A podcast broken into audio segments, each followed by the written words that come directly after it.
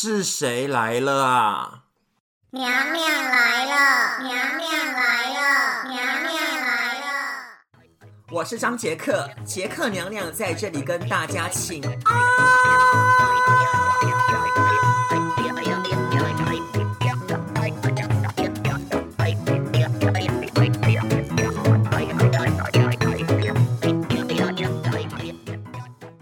Hello，欢迎收听《非常娘娘》张杰克娘娘呢。节目一开始之前呢，还是要依照惯例啦。虽然只有第三集，就是现在是第三集，还是呢要来跟大家来请个安。娘娘来祝大家万福金安，今天心情非常的快乐。我现在呢非常的嗨。为什么？就是我今天早上去慢跑，然后我慢跑的时候，我都会跑去我们家后面的公园，就是慢慢的跑去后面家的公园，因为公园那边呢有那种免费的健身器材，就会有一些人在那边使用，我就开始跑跑跑跑跑，然后我就看到一个猛男在那边使用那种健身器材，那我越靠近他的时候呢，他就来个下弯。那我就看到他的骨沟了，我就蛮兴奋的，我就赶快跑去那个健身器材去，我就慢慢跑哦。跑去那边的时候呢，我就嗯蹲下来，假装呢在绑我的鞋带，然后那个那个健身猛男呢就继续在那边健身，他又这样蹲了下去，我又看到他的骨沟了，而且他这一次蹲得非常的下去，我觉得他，他可能在做拉筋还是在做那种深蹲什么的，他就这样蹲下去。大露骨沟哎，就是整个骨沟已经大露出来了，我就在那边看着看着他的背影，然后呢就觉得哇，小确幸，就是跑步的小确幸呢。有时候你你真的可以看到一些猛男，就是呢他比如说呢他从你后面呢跑过去，或者是呢骑脚踏车呢单车的这样子踩过去，然后你就看到他哇，怎么这么的猛，这么的帅。有时候运动真的会遇到小确幸哦，而九月份呢，怎么一下子就已经过了一半了？我刚刚还在想说，我去年的九月在干嘛？我去年的九月呢，跟麦克先生，就是我现在的 partner 麦克先生，我们两个去做了一个旅行，我们去了巴厘岛，然后呢，从巴厘岛回来之后，就圣诞节了，就 Christmas。Christmas 的时候，就跟麦克他的家人一起就是庆祝，然后就过年嘛。过年完之后呢，疫情就开始爆发了。到了三四月份的时候，疫情就是一爆不可收拾。那个时候大概三月底四月初，在四月初在五六号的时候，我们的公司呢也是因为疫情的关系就。关门了，那我们呢就只能在家，呃，就是留职停薪，然后申请一些政府的补助，就留职停薪，大概呃快三个月。我是七月一号的时候被公司叫回去，呃上呃就回去上班，然后一直到现在九月中了。天哪，怎么日子过得这么的快啊？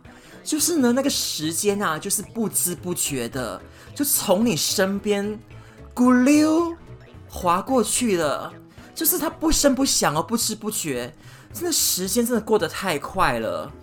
然后可能再加上我就是年纪有点大的关系，我真的觉得时间这个东西，你没有办法完全的去掌控，它要流逝，它就很快的流逝。你真的要珍惜现在的时光，好不好？拜托你们一定要珍惜时光。再来再来，有好消息了，就是我的节目呢，终于在 Apple 的 Podcast 上架成功了，请给我掌声鼓励。因为没有音效，所以我只能就是自己为自己掌声鼓励。就是呢，我的节目呢，终于在呃 Apple 的 Podcast 里面可以看得到了，而且里面呢可以给星星诶，就是呢，你可以给我一颗星、两颗星。或者是最高的五颗星，有给星就好了，一颗星都不会嫌少的。还有，你可以在下面可以留言，是不是？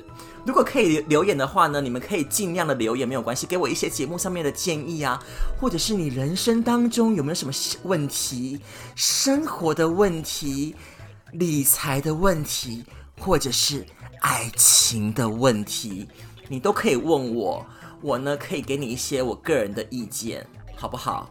再说到呢，我现在住的这个地区呢，就是昆士兰的布里斯本 （Brisbane）。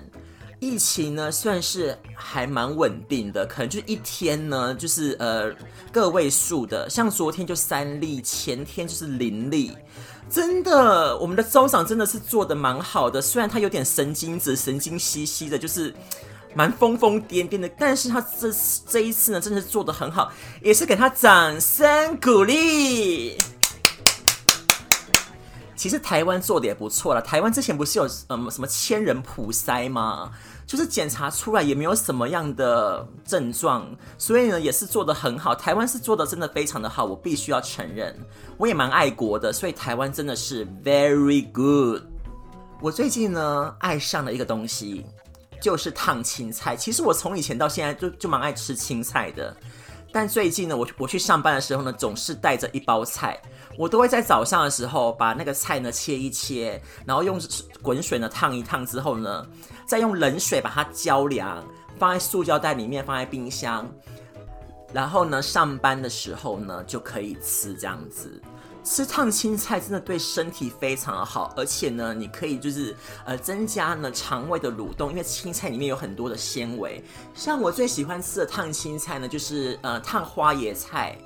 还有烫胡萝卜，或者是青豆子，还有一个蔬菜呢，我个人最近也非常爱，就是它的英文叫做叫 做叫做 Brussels sprout，它看起来就很像小小的高丽菜，小高丽菜，吃起来呢有一点点苦苦的，但是这个苦味呢我可以接受，就是蛮好吃的，而且呢它算算是超级食物的一种，因为我有上网 Google 一下。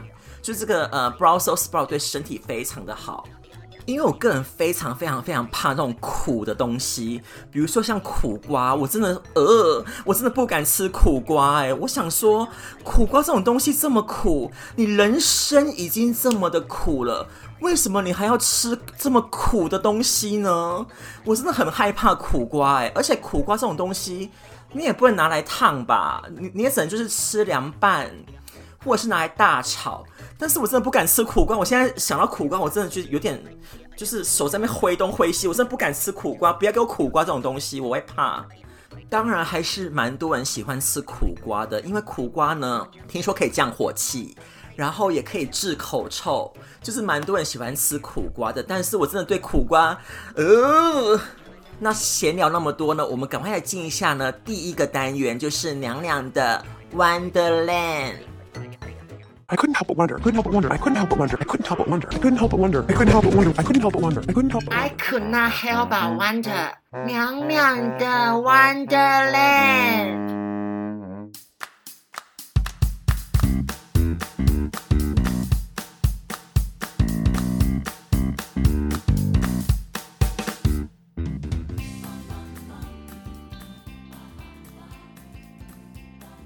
我跟你讲，为什么会有娘娘 Wonderland 这个单元？因为呢，我很爱看《欲望城市》，《欲望城市》里面的凯莉呢，每一集都在给我弯的，所以呢，我要 follow 凯莉的精神，我也要每次呢有一集的节目呢，我也要来弯的。那今天娘娘呢要来弯的什么呢？我刚好想到一个话题，就是我一直很想要问的一个问题。就是呢，我每一次呢去尿尿的时候，你知道男生去尿尿的时候是不是要站在小便斗前面？为什么男人呢在小便斗前面尿尿的时候都要给我先吐口水完之后再尿呢？我真的有点想不透诶。如果你不信我的话呢，你可以去问一下你的男朋友或者是你老公。不要问爸爸啦，因为我觉得问爸爸好像有点害羞。你就问你男朋友或老公有没有就是这个经验，就是他在尿尿之前要先吐一下口水，然后再尿。对，就是要一定要先吐一下口水再再尿哦，真的。就是不瞒你说了，其实我也有做过这件事，就是真的会吐一下口水完之后呢，再解开裤子，然后再尿。是不是很奇特的动作？我真的很想弯的这个，为什么会有这个动作出现？那我也因为这样子呢，我就上网去看一下有没有人就是提提出这个问题，结果真的有人呢，而且还有人回答哦，他的回答也是很很 crazy 的回答，就有人说啊，这可能是一种仪式，诶，尿尿也要尿尿也算是一种仪式吗？不就是尿尿而已吗？然后还有人说呢，就是可能是因为他刚刚抽完烟，然后呢，嘴巴里面可能会有一些烟味什么的，所以呢，他在尿尿之前呢，他就是会把他这个烟味呢给吐出来。那因为你不能吐在地上，所以呢，你就吐在小便斗上，或者是另外一个嗯，就是回答呢，我比较可以接受的。他说呢，可能去厕所里面的时候呢，然后可能闻到一些呃拉屎的味道啊。或者是臭味，然后让你就是很作呕，然后你就很想要吐，但是你又不知道吐什么，你就干脆吐口水这样子，就只是想要把口中的臭味呢 给吐掉了，或者是你真的蛮想吐的，闻到屎味，你就呢只能就是默默的把口水吐掉，然后就吐在小便斗上面，然后呢可能就是因为这样子呢，大家有样学样，所以以后呢大家呢就是看到小便斗的时候呢，就特别的爱吐。这就是我的今天的 Wonder。我希望呢，大家呢，就是可以去问一下你的旁边男性友人啊，或者是问问看你自己呢，有没有尿尿之前呢，在小便斗面前吐口水。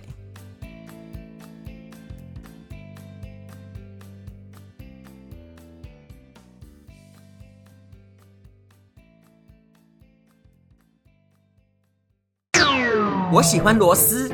但我不是李奥纳多，我是张杰克。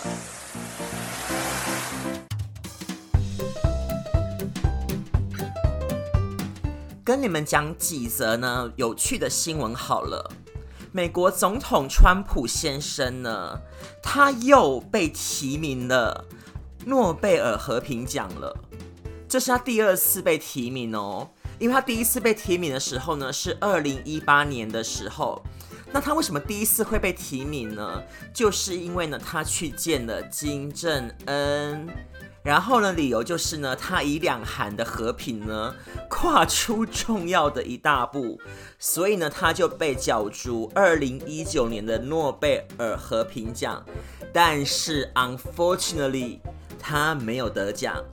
今年他又再度的被提名了，而且他非常非常非常的开心，非常的嗨，因为呢，他一旦被提名之后呢，开始推文发推特，就呢，他一个小时之内呢，推特了十八则推特的推文哦。我想说，美国总统的工作，难道推特也算是他工作之一吗？那也太爽了吧！那就有网友呢，就是说，那你得奖之后呢，你是不是一天就要发三百则贴文呢？而说到这个诺贝尔奖呢，就有一个诺贝尔的博物馆，在哪里呢？在瑞典的斯德哥尔摩，我非常的爱这个地方哦。而这个诺贝尔博物馆呢，就是为了纪念诺贝尔奖成立一百周年，它在两千零一年的时候落成。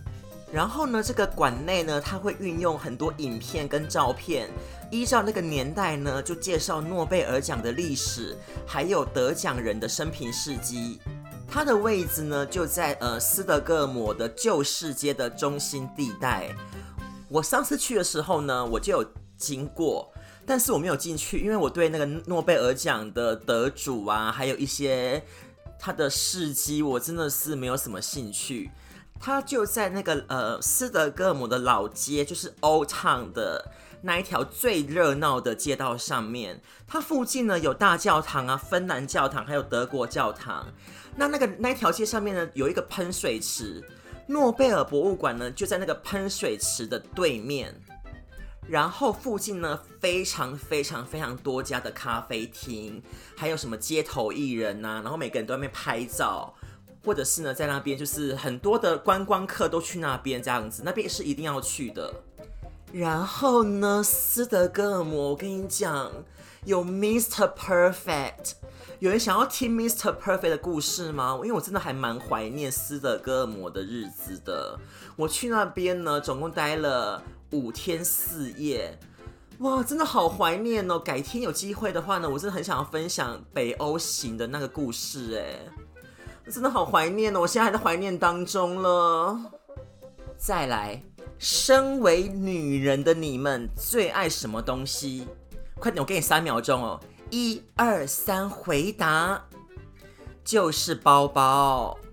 然后呢，包包呢，一定还要奢侈品的包包。那奢侈品的包包呢，什么牌子你们最爱啊？是不是 LV 呢？来，就是 Louis Vuitton。要用比较法式的口音来念比较好。身为娘娘的我呢，不是那么的喜欢 LV，路易威登就是它的中文翻译。虽然我一件它的东西都没有，但是呢，这个集团呢非常非常非常的大，而且呢，他想要收购美国的 Tiffany，就是蒂芬妮。这家公司，但是他没有办法收购了，因为呢，美国呢要针对这个法国的企业课征很多的税，所以呢，他就没有办法收购蒂芬妮了。而其实呢，这个 Louis Vuitton 就这个包包呢，只是在这个 LV 的集团里面的其中一个小牌子。那它这个集团叫什么名字呢？它叫做嗯明锐。Hennessy Louis Vuitton，就简称呢，路威明轩集团 LVMH。我刚念的不知道念什么，反正它就是一个呃很大的集团就对了。那它旗下呢有什么牌子呢？它旗下的牌子可多着呢。它有葡萄酒跟烈酒，还有香水跟化妆品。另外呢有钟表，还有女人最爱的。时装跟皮革制品就是包包。那我们现在讲一下呢，它的钟表还有珠宝有什么好了。它的钟表呢有宝格丽 （Bulgari），还有呢手表呢还有豪雅表 T A G Who You，我不知道你你你你也对不对了，就是宝格丽呢跟豪雅表这两个。就是在他旗下的，那再来呢，就是包包了。包包呢，就是我刚刚说的有 Louis Vuitton，就是路易威登，还有什么呢？还有 Christina Dior，就是呢欲望城市呢，我刚刚呢说的那个女主角凯莉呢，她去买这个 Christina Dior 的时候呢，大摔跤，大扑街。那还有什么产品呢？还有。挪威、罗伊，还有丝林，就是呢，也是另外一个，就是成衣跟皮革制品。丝綾，还有大家非常爱的纪梵希，Givenchy，就是呢，它有呃衣服啊，还有鞋子跟包包之类的，还有 Michael Jacobs，就是衣服啦，里面有男女生的衣服，衣服。衣服还有饰品跟香水，最后呢还有什么呢？还有 Fendi，Fendi，它呢也是衣服、香水跟包包。对了，我刚刚呢有有点在搞笑的意思，就是也没有念得很正确。那如果你想要知道这个集团下面呢还有什么产品的话，你们可以自己去搜寻，OK？那最后呢，我要讲的是呢，我们公司里面哦。别的部门有一个男的，他的皮带呢就是 Louis Vuitton 的，但是呢跟他真的非常非常非常的不搭，因为呢他戴了这个皮带之后，他以为他戴的是 LV，其实呢瞬间看起来就像是 VL，very low，就是他整个气质非常的差。再加上呢，这个男的非常的色，每天都在勾引越南的欧巴桑，就是一些越南的大妈，就感觉就是很差很差很差很差，就是很多人，我跟你讲，明明呢就是气质呢非常的俗气，但是呢他又要买名牌呢来衬托他自己，真的是我跟你讲，负正得负，就是越用越糟的意思。好了，我们先休息一下，待会呢进行我们的 Dr. Love 的单元。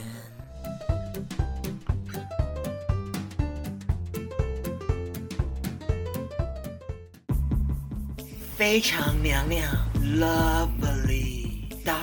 Love，Dr. Love，Dr.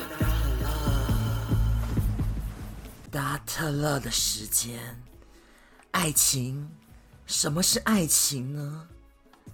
你爱他，他不爱你，好苦哦。爱情的问题，你有没有什么爱情的问题呢？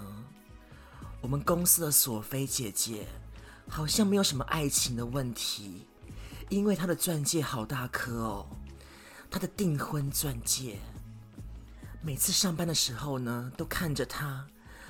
凝望着她的订婚戒指，好甜蜜哦，好爱哦。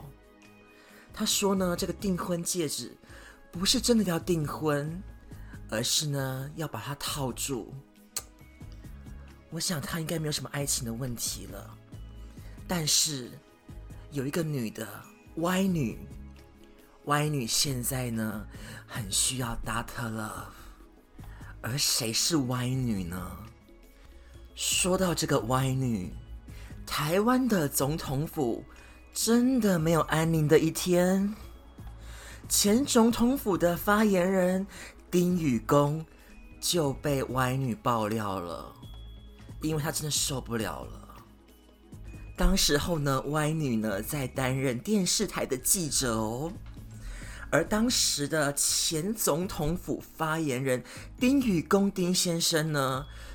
那时候呢，他在高雄市担任新闻局的局长，而歪女说呢，当时自己跟这个丁先生在交往的时候，却被劈腿，然后呢还被逼堕胎哦。那个时候啊，两个人才刚见面，丁先生呢就喝醉了，强情舌吻。那个时候，丁先生还很不要脸的告白说。哦，我没有结婚，没有女朋友，但是我好爱你，喜欢你，你可不可以当我的女朋友？但是这个歪女却在交往之后，发现丁先生已经订婚了，而且订婚了还不要紧，还给我劈腿，在外面还有两个小三。而且丁先生还有特殊的癖好，就是呢，常常要要求这个歪女打扮性感到新闻局的办公室里面发生关系，而且还要拍性爱影片，并且呢，让她在两年内堕胎三次。最不要脸的就是呢，这个费用还是歪女呢必须要付。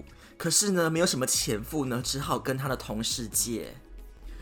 歪女真的是哭诉了，她说：“这个丁先生丁宇公呢，毁了她的人生。”所以他决定离开了高雄，到台北呢，担任电视台的政线，就是访问政治的记者，就跟这个丁先生呢谈分手。但是丁先生却死缠烂打。这个丁先生呢，他有什么样的癖好呢？歪女呢，她就爆料了。她说呢，丁先生常常在这个性行为之后，就要求这个歪女裸身，然后呢，要拍他自慰的影片。天哪，歪女受不了了。还有丁先生呢，不爱戴套，因为丁先生说呢，如果戴套的话，就无法展现神威。丁先生呢，常常要要求歪女哦，穿着呢一截就是露出一截臀部的短裙，还要搭配网袜、高跟鞋跟性感的衣着呢，去他的办公室找他。丁先生呢就会锁门哦，然后呢，在这个呃同事呢都在外面的办公情况之下，在办公桌上跟我做爱情的动作，然后做完之后呢，他还必须穿着性感的服装离开办公室。歪女说：“我现在好尴尬哦，我觉得我那时候好像妓女。”在丁先生呢被爆料之后呢，他也得到了惩罚。就是呢，他没有办法呢，再继续担任总统府的发言人了，因为真的太丢脸了。就是呢，给他一个惩罚。但是呢，最后这个丁先生怎么样呢？我想他应该是还蛮惨的，因为呢，他就是一个渣男。而歪女呢，她现在呢，应该是躲在角落，双手合十的想要帮助吧。我也希望歪女呢，赶快呢走出呢这个阴霾，人生还是很长的，好不好？我们先祝福歪女呢，她可以，比如说出国，然后呢慢慢的沉淀自己，让自己呢发光，再找到他重新的人生。达特勒在这里祝福歪女。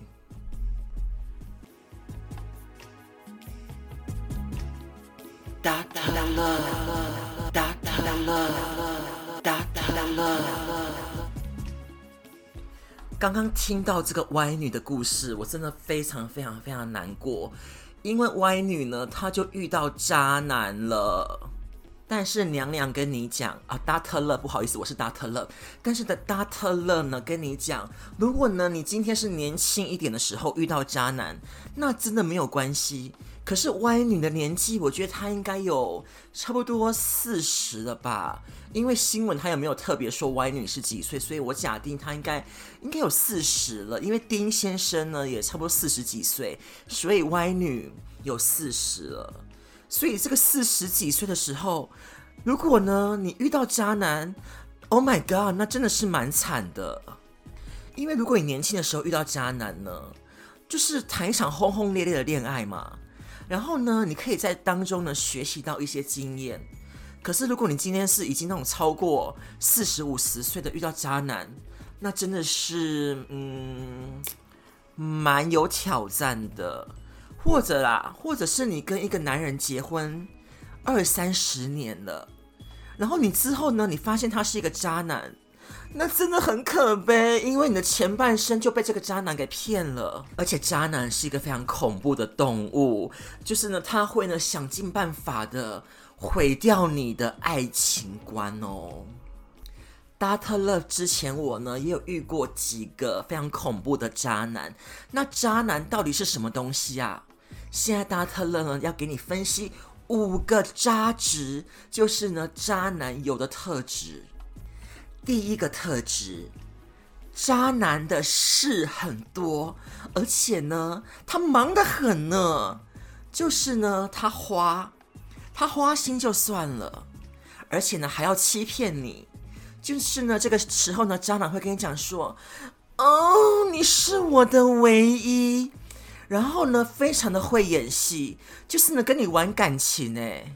再来第二个，渣男呢很爱给我装可怜，就是呢他在被抓包之后，然后呢他就说：“难道我不能两个都爱吗？”你讲这句话的时候呢，你对得起你自己的良心吗？就是呢，比如说他在外面有小三嘛，他就说。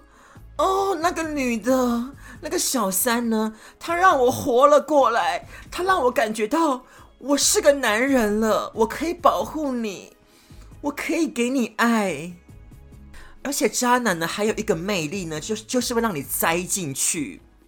他就装可怜，他就说：“呃，我现在虽然跟我老婆结婚是实名的夫妻，但是遇到你，我的人生突然变得完整了。”放屁！然后呢，把自己说的团团转哦，还把自己合理化。但是呢，朋友们呢还是很支持他的，说：“对，你就是可怜，你是一个受害者，你就是呢被感情所困。上帝呢真的好不公平哦，让你同时爱上两个女人，这什么鬼话？这是屁话哎！哦，我还蛮生气的，我现在啊，不好意思哦。再来第三个。他很爱嘘寒问暖哦，比如说呢，在办公室里面呢，就常常呢来点事儿给你，比如说就问你说：“哦，你冷不冷？”然后就摸着你的手，就说：“哦，你的手好冰冷，我来帮你取暖。”此时呢，如果你是这个女人的话呢，你就会觉得说：“Oh my god，这个男的好贴心，就从来没有人对我这样子好过，他一定是喜欢上我了。”或者是呢，渣男呢，他会说：“哎，你的衣服上面有一根头发，我帮你拿掉。”然后呢，顺便说：“哦，你头发好美哦，哦。”你的身上的香水味好香哦，是哪一个牌子的？下次你生日的时候呢，我就送你同样的香水。然后呢，女人呢就是很容易上钩的。这时候呢，女人呢就会说：“哦，你人好好哦，有什么事呢？我可以帮你的吗？哦，我要当成你的仆人。”然后呢，渣男呢马上得手了。我呸！还有还有，渣男呢，很爱给你撩眼呢。就是呢，他会怎么样呢？他就是会故意的偷看你，然后让你有一种 “Oh my God”，我好久没有被被撩眼了，就是那种抛媚眼的感觉。我好久没有被撩了。然后呢，这些呢，就是这些女人呢，就会被的哄，被哄得团团转，就自己好嗨哦。第四个特质，渣男呢，很爱欲擒故纵。怎么样欲擒故纵呢？就是呢，当你呢说话很大声，然后呢在那边大笑，然后就整个表情很放松的时候，你突然转头，你往旁边一看，哎，怎么会有一个人就是在那边盯着我呢？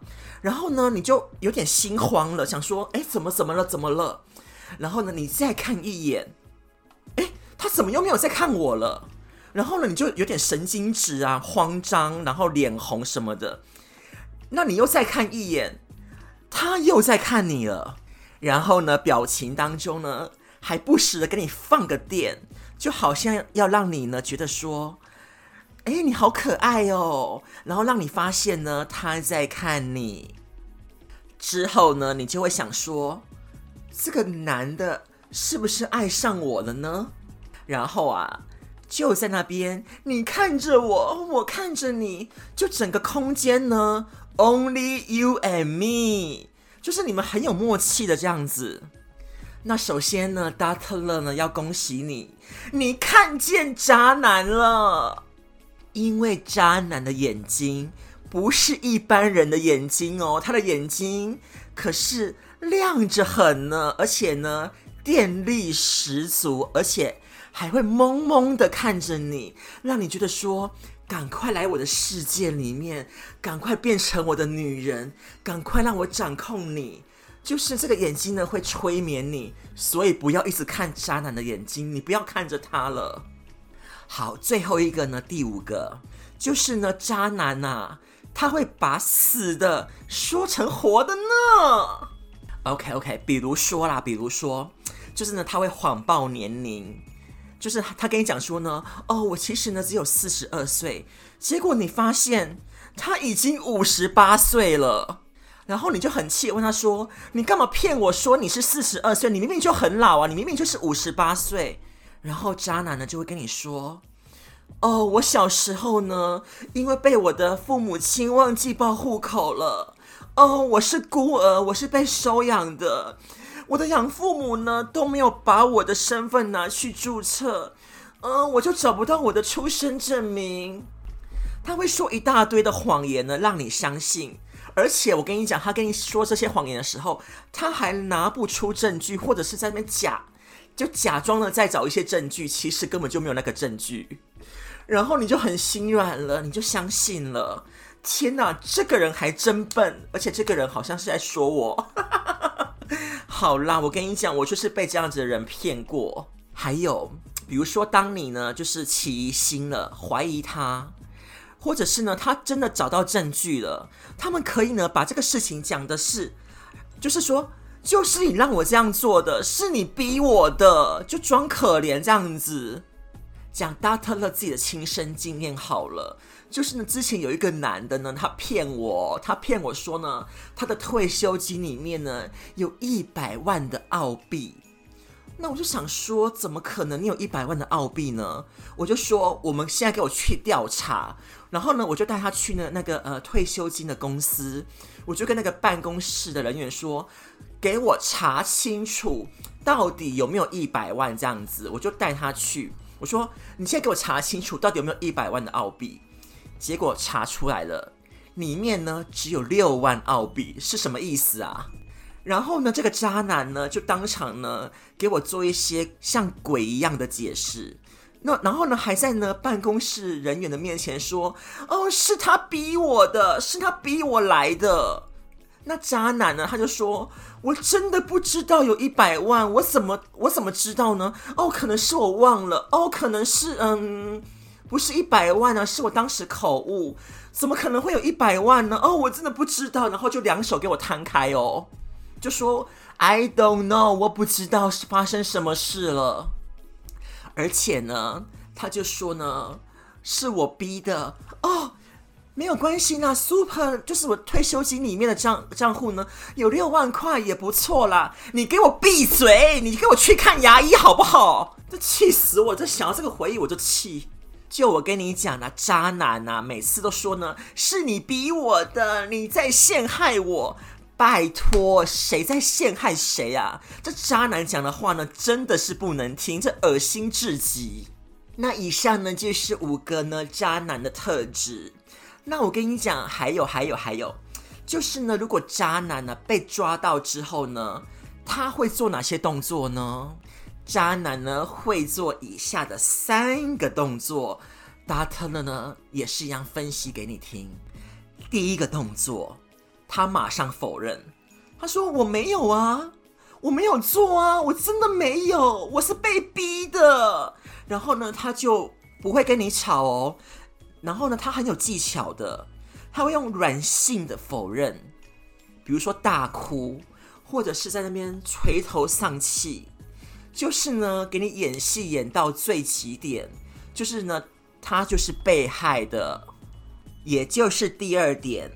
他一定会说他是受害者，像比如说啦，就是呢，他被抓到他跟另外一个女人舌吻，那他就会说是这个女的自己来强吻我的，我没有，我没有，我没有，就是这个女的呢，她自己要强吻我，然后亲着我不放，我不想要跟她接吻啊，是要自己亲过来的，或者是呢，他在外面有小三了。然后呢，那个正宫呢已经抓到了，然后他就跟那个正宫讲说，是这个女的错，是这个女的呢，她要破坏我们的婚姻感情，说这种话还真不要脸。或者是呢，你现在呢跟你的好朋友去外面逛街，怎么在街上看到我的男朋友在牵别的女女人的手呢？然后你就过去问他说，你在干嘛？然后这个渣男就会说：“哦，我没有，我没有，是这个女的自己过来拉我的手的，她牵着我的手不放，我是受害的。”真的实在是疯了。再来就第三个，他一定会怪你，他一定会怪你说，就是你让我变成这样子的。他就会说：“如果我在家里面得到温暖。”我还需要去外面找温存吗？找女人，找小三吗？我今天去外面找小三，还不是这个小三又让我回到最初的我，让我变成一个又懂得爱的男人了。这我在家里面都得不到，你给你给不了我的。你有花心思了解我吗？你知不知道我的感受？都是你的错啦！今天我去外面找小三，不是我愿意的，是那个女的过来接近我、勾引我。你说气不气啊？我现在越讲越气，我都气死哦！我这心脏呢，都快跳出来了，心脏。在这里呢，Dater Love 呢要跟你讲啦，给你一些意见好了。就是呢，渣男呢，其实呢可以谈恋爱啦，但是不要嫁，好不好？我拜托你们不要嫁给渣男，不要不要不要，不是我要吓你们，真的，你一日遇渣男哦，终身都会怕怕的。还有，你要找什么样的人过日子呢？这最后呢都是你的选择。那如果你反问我说，那如果我今天真的爱上了渣男，可是呢，我决定，我决定了，我决定我要跟他走一辈子，然后我的心脏呢够大颗，我可以接受这样子的事实。That is fine，就是呢，你觉得你可以放得下他跟别人在一起的时候呢，你也无所谓。那你那你就去啊，你你就去跟渣男交往啊，没有关系的，因为你已经做好了心理准备，这是你的选择。你既然选择了，那你就要对自己负责任，你对得起自己。就别人怎么说啊，别人怎么管你，你自己开心就好了。因为呢，这个渣男呢，让你很开心，你觉得这样子。你觉得这样子的你呢，是很快乐的，很有趣的生活。这个他爱你的方式呢，就是你想要的，你可以接受，真的没有关系。那你就去享受你的这个人生。但是呢，我就说了，你必须要对对你自己的人生负一个责任。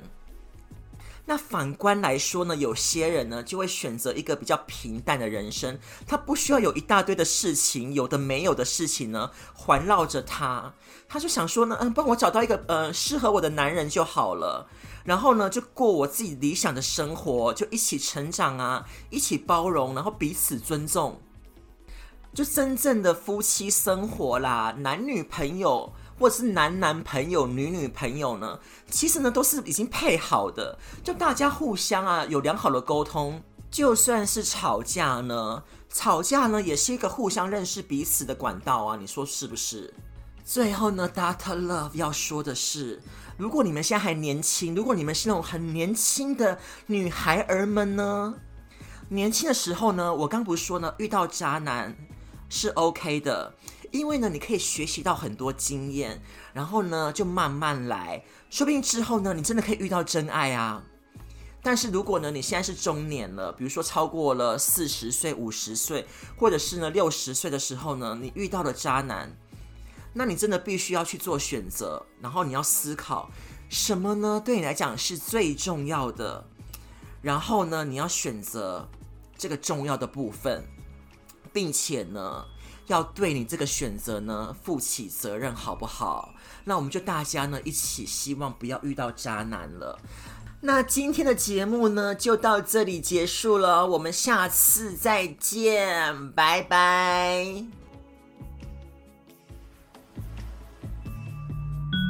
臣妾先行告退。